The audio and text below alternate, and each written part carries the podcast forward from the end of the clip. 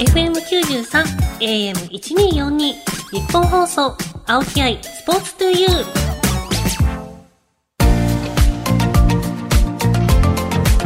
こんばんは青木愛です。芸出しセカンドプレゼンツ青木愛スポーツトゥユー。この番組はこれからもっと注目してほしい輝くスポーツはたくさんあります。そんなスポーツに打ち込むアスリート関係者をお招きしていくスポーツトーク番組です。その競技の魅力やこれからの発展に向けてお話をしながら、スポーツの持つ無限の魅力を言う、ラジオの前のあなたにお届けしていきます。ゲストは前回に続いてラグビー元日本代表の大野仁さん。いやもう前回はもう怪我の話がすごすぎて、あと何を聞いたっけなっていう。でも大学からラグビーを始めて、日本代表になってるってもうすごいなっていう。はい。今回は今年のワールドカップのことなどもいろいろ聞いていきたいと思います。この後、大野さん登場です。日本放送、青木愛、スポーツトゥユー。ダッシュセカンド、プレゼンツ、青木愛、スポーツトゥユー。それではゲストをご紹介しましょう。前回に引き続き、ラグビー元日本代表の大野仁さんです。よろしくお願いします。よろしくお願いします。いや、もう前回めちゃくちゃ面白かったですからね。今週も期待してます。いやいや、期待しないでください。さあ、改めて少しプロフィールをご紹介します。1978年、福島県のお生まれ。日本代表の中心選手としてご活躍され、ワールドカップに3大会連続出場。2015年のイングランド大会では南アフリカ戦で史上最大と言われる逆転勝ちに貢献しました。日本代表出場数は史上最多の98。2020年5月に引退され、現在は東芝ブレイブルーパス東京のアンバサダーを務めています。難しい。すいません。噛みそうですいませんじゃない。こっちがすいませんです。すいません。さあ、今年9月にラグビーワールドカップ開催。はい。今回はそのお話なども聞いていきたいと思います。はい。金ちゃんは初めて日本代表入りしたのが2004年。はい。2004年でおいくつでした？26 26歳。ですね。すごいですね。大学から始めて26歳で。そうですね。代表入りするとしたら遅い遅い年というか。遅い年というか、まあ、ラグビーを始めたのがそもそも遅い。ですから。ね どうでした？初めて選ばれた時のお気持ち。あでもやっぱり日本代表戦って試合の前に「君が代」を歌うんですけど、やっぱその「君が代」を歌ってる時にすごい武者震いしたのを覚えてますねなんかプレッシャーみたいなのはなかったですか？選ばれた時は代表やみたいな。代表の中でも若手だったんで、うん、もう別になんか失うものは何もないじゃないですけど、うん、もう思い切りやってやろうっていうそういう気持ちでしたんで。ラグビーっていうのはその日本代表になるまでにそのジュニアの日本代表、シンクロやってあるんですけど、サッカーとかで言ったらアンダー20なんちゃらみたいになるじゃないですか？そういうのはラグビーはないんですか？あります。高校日本代表、アンダー20。うんうんうん、で昔はジャパン A っていうのがあってそれが日本代表に次ぐ代表チームなんですけどその上に日本代表というのがあって。もう金ちゃんはいきなり一番上の。そうですね。あの高校もラグビーやってなかったんで高校代表でもないし。A も飛ばしてってことですか？ジャパン A でちょっと試合してその同じ年にその日本代表に選ばれました。じゃあもうトドンって感じです。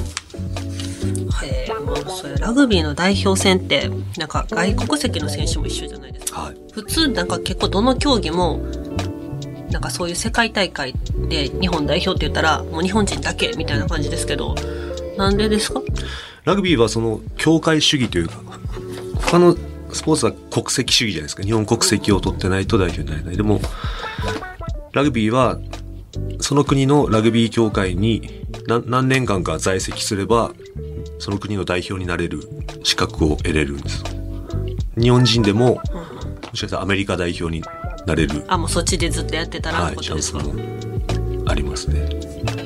なんか私フィジーにあの仕事で行った時に、うん、フィジーも結構ラグビーそうですね。ですよね。もうすっごいちっちゃい子とかがもう何？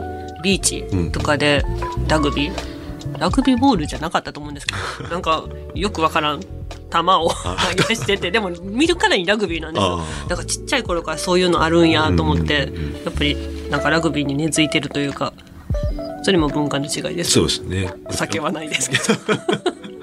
でフィジーの人たちは小さい時から足場の丸いところでラグビーやってるんで、その選手が大きくなってスパイク履いたらとんでもない動きするんですよねなんかラグビー選手そのフィジーのラグビー選手ってめちゃくちゃなんか大きいというかあなんか丸いイメージ丸いというかなんていうんやろ。なんか金ちゃんの大きいとはまた違うイメージです。なんやろなんていうんですかね。横にも大きいというか。大きい選手とかもいます、ね、ちょっと樽っぽいというか、フィジーのラグビーはフィジアンマジックって言われてて、はい。もうどっからパスがつながるか分かんないしどっから人が走ってくるか分かんないしって。なんかそういうのも研究されるんですかこのチームは。どうとか。あそれそれはありますね。全然違います国によって。あのやっぱその国その国のスタイルっていうのがあってでフィジー人はそうやって身体能力すごく高いんですけども疲れやすいっていう。なんでやろ絶対足場は普通にいつもやってるとこよりいいはずやのに疲れやすい メンタルが乗ってないと疲れやすいっていうのがあります。じゃあいかにメンタル乗せるかっていう。いかにそのメンタル削削るかあこっちこっちから。したら。ちなみに日本のスタイルっていうのはどういう感じなんですか？日本はでも今の日本代表ってもうすごい世界にも強豪として認められてて、うんうん本当に全員が愚直にしあの80分間前に出て相手にディフェンスで相手にプレッシャーをかけてボールを自分たちでキープしてみんなでつないでトライをするっていう。本当に見てても面白いスタイルだと思いますね。金ちゃんそのワールドカップに3大会連続出場したじゃないですか。そのワールドカップっていうのはそのラグビー選手にとってどういうものですか？ぱり特別ですね。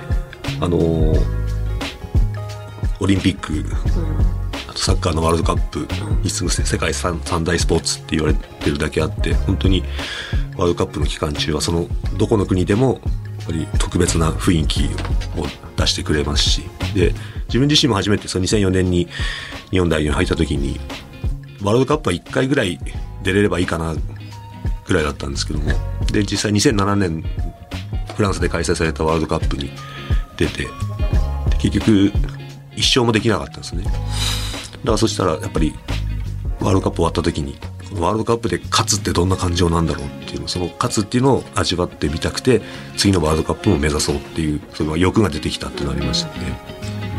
2015年大会の強豪南アフリカ倒した時ってどんな感じでした？終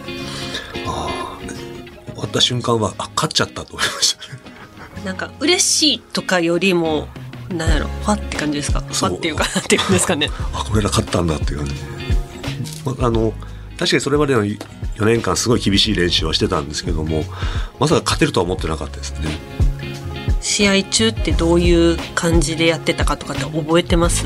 でも自分たちが南アフリアフリカに対して準備してきたことをがすごくあの通用してたんです。で南アフリカ代表もこんなはずじゃなかったっていうだんだんだんだんイラつきから焦りに変わっていくのをこっちは感じてて後半の途中からこれもしかしていけるかもっていうのは感じてましたね。もう後半からですか？前半はどういう感じでした？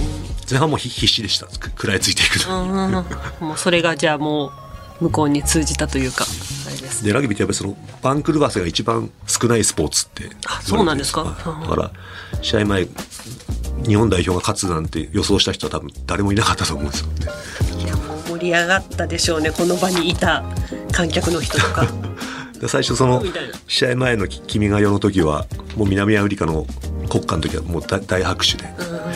で日本代表はまあ20点差ぐらいに抑えれば日本代表よくやった方だろうなみたいなそういう雰囲気だったんですけど。なめんなって でも試合の終わりに近づいてきて日本代表が全然は離されないから、だんだんスタジアムも日本寄りになってきて、うんいけいけるぞみたいな。最後の瞬間はあの 本当に日本代表のイングランドだったんですけども、日本代表のホームでやってるようなそういう雰囲気になってました。ね。すごいですね。観客も味方につけるというか 魅了したってことですねさあそして今年9月フランスでワールドカップが開催されますが見どころありますか？見どころ。ここだっていう。前回の2019年の日本で開催されたワールドカップは、まあ、日本開催っていうこともあってすごい盛り上がったし、で日本代表に対しても日本代表もそこからすごく力もらってあれだけ活躍できたと思うんですけどもあれ以来の次外国で開催されるワールドカップそこでどんだけ日本代表が勝てるかいいプレーできるかでやっぱその日本代表のし進化が問われてるのかなっていう思いますね。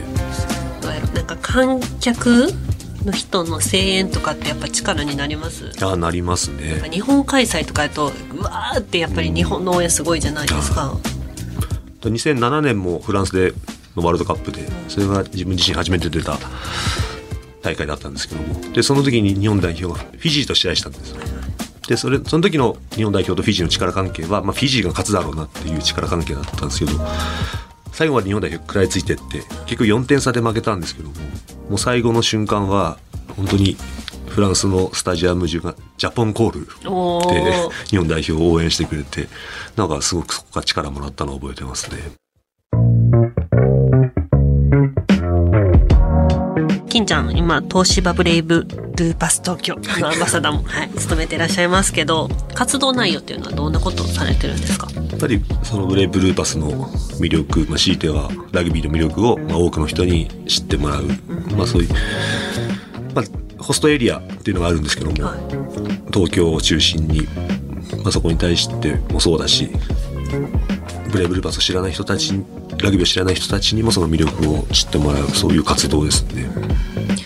その他に普及のためにされてることとかありますか？なんか指導もされてるみたいですけど。まあ、子供たちに対しての指導もそうですね。で、どっちかっていうと、経験、バリバリの経験者っていうよりも、まあ、小学生だったりとか、まだラグビーに触れたことのない子たちに対しての指導なんで、まずはその、楕円球の面白さを感じてもらうのが一番なのかなと思ってやってますね。優しい金ちゃんですか？怖い金ちゃんですか教える時いや、怖いでもあんま想像できないです 怖くはないと思いますね。で、指導の時にスイッチ入る人いるじゃないですかいます。そうなんですけどは でもちちっちゃい頃はもう、金ちゃん金ちゃんって言われて、いかわいい こっちも楽し、楽しみながらやってます。日本放送、青木愛、スポーツトゥユー。K ダッシュセカンドプレゼンツ、青木愛、スポーツトゥユー。パーソナリティの青木愛です。ゲストにラグビー元日本代表の大野仁さんをお迎えしてお送りしています。続いてはこのコーナー、愛のあるロックストーク。はい。ありがとうございます。拍手してもらって。前回、金ちゃんが手突っ込んで壊した。はい、壊してません。もともと壊れてました。はい。お願いします。ラグビー経験が大野さんの実生活に役立っていることはい。なんですかね。実経験、実生活に。でもなんか、いろんな人を受け入れる、そういうメンタルっていうのはラグビーやって身についたのかなっていうふうに。いろんな人を受け入れる。あのいろんなどういうことですか？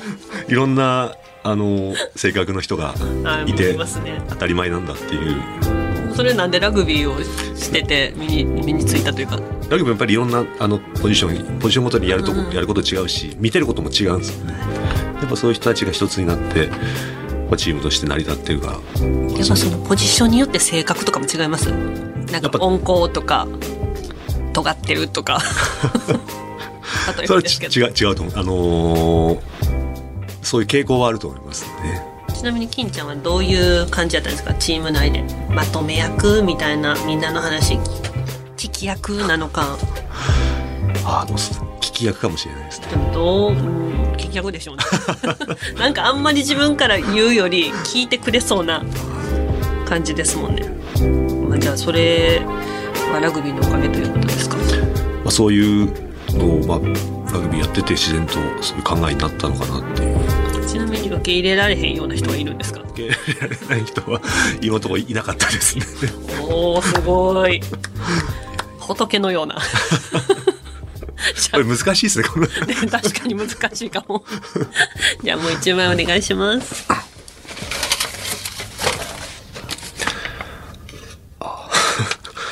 日本でラグビー選手は競技一本で食べていける。あそれとも。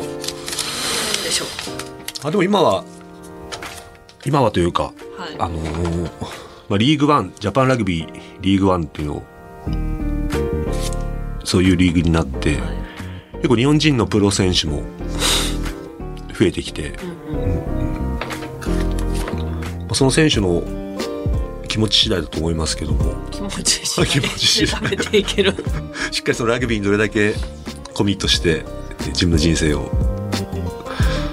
ラグビーに対して、あま、真面目に持っていけるか。頑張ってれば頑張った分ちゃんと自分に返ってくるそうですね。で、ラグビーは別に試合に出てる選手が全てじゃなくて、し試合に出てなくても、いわゆるチームのために何かしっかりといつも考えてる選手っていうのはやっぱ周りから評価されるし、逆に試合に出出てても、そういう気持ちが見えない選手は、やっぱりどっかで信頼されなかったりとか、じゃあもうなんか一つの会社みたいな感じってことですか？そのリーグというかチーム。あ、でもそそうだと思いますね。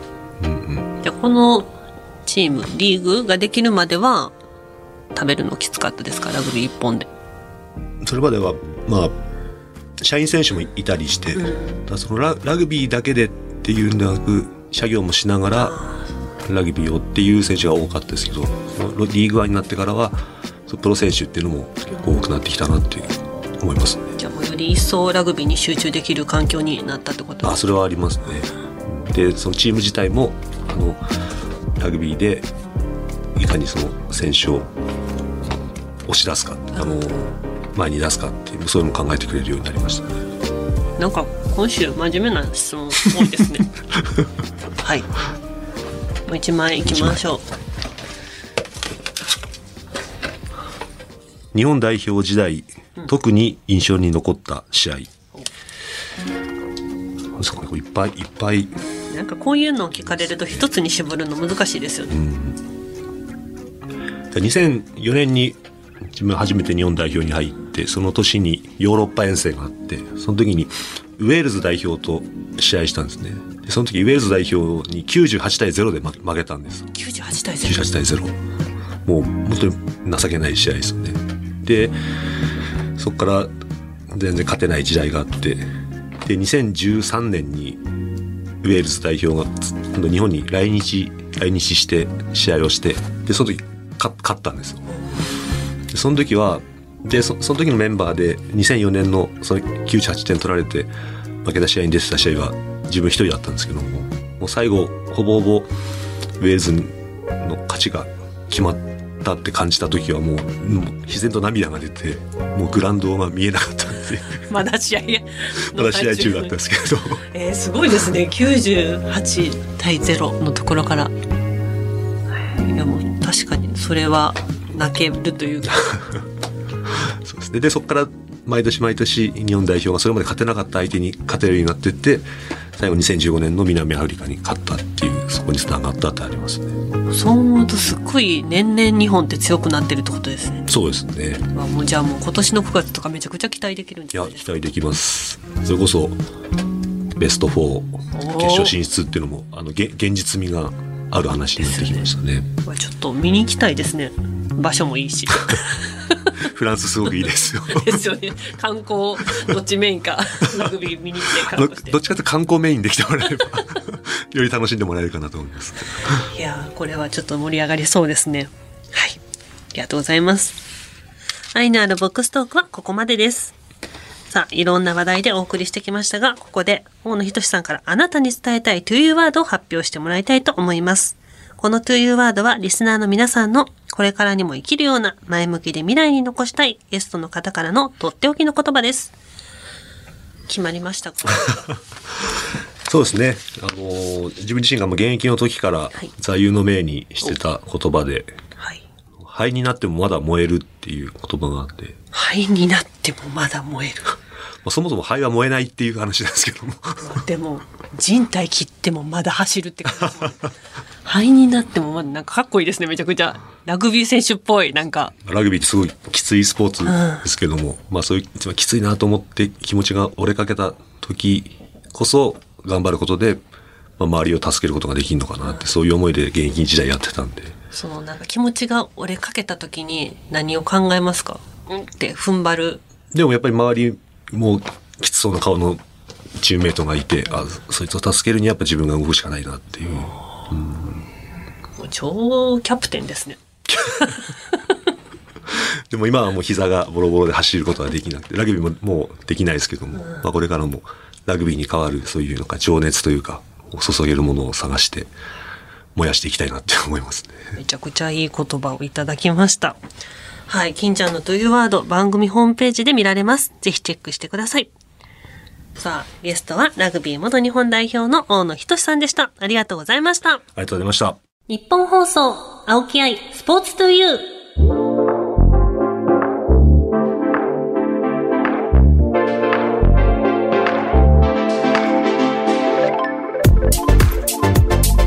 お送りしてきました。K ダッシュセカンドプレゼンツ青木愛スポーツトゥユー。あっという間にお別れです。いやもう本当に9月のワールドカップ楽しみですね。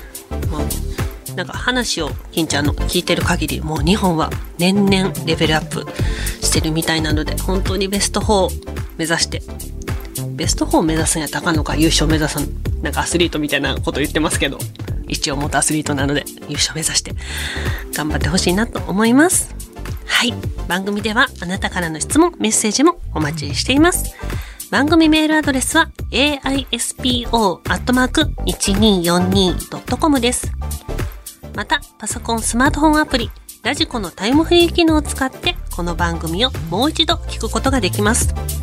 さらに、タイムフリーが終わった後は、番組ホームページから、ポッドキャストで聞けます。